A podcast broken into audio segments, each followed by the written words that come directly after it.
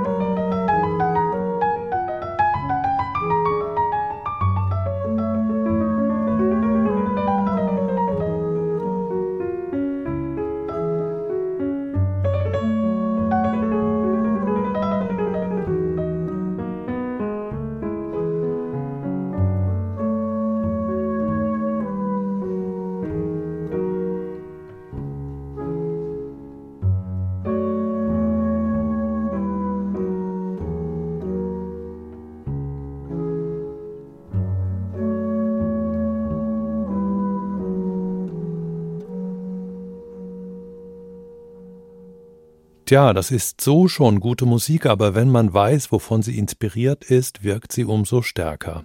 Mit ihrem Umzug nach England und zahlreichen Auszeichnungen bis hin zum Friedensnobelpreis 2014 hat Malala Yousafzais eigenes Leben immerhin nach dem Attentat eine positive Wendung genommen. Für die Mädchen und Frauen in Afghanistan und den von Taliban kontrollierten Tälern Pakistans sieht das leider ganz anders aus. Mark Lotz möchte als Musiker gesellschaftlich relevante Themen aufgreifen. Mit seinem Album Frechta hat er dafür einen guten Weg gefunden. And now for something completely different. Bitte anschnallen, hier kommt eine turbulente Minute auf Sie zu. Musik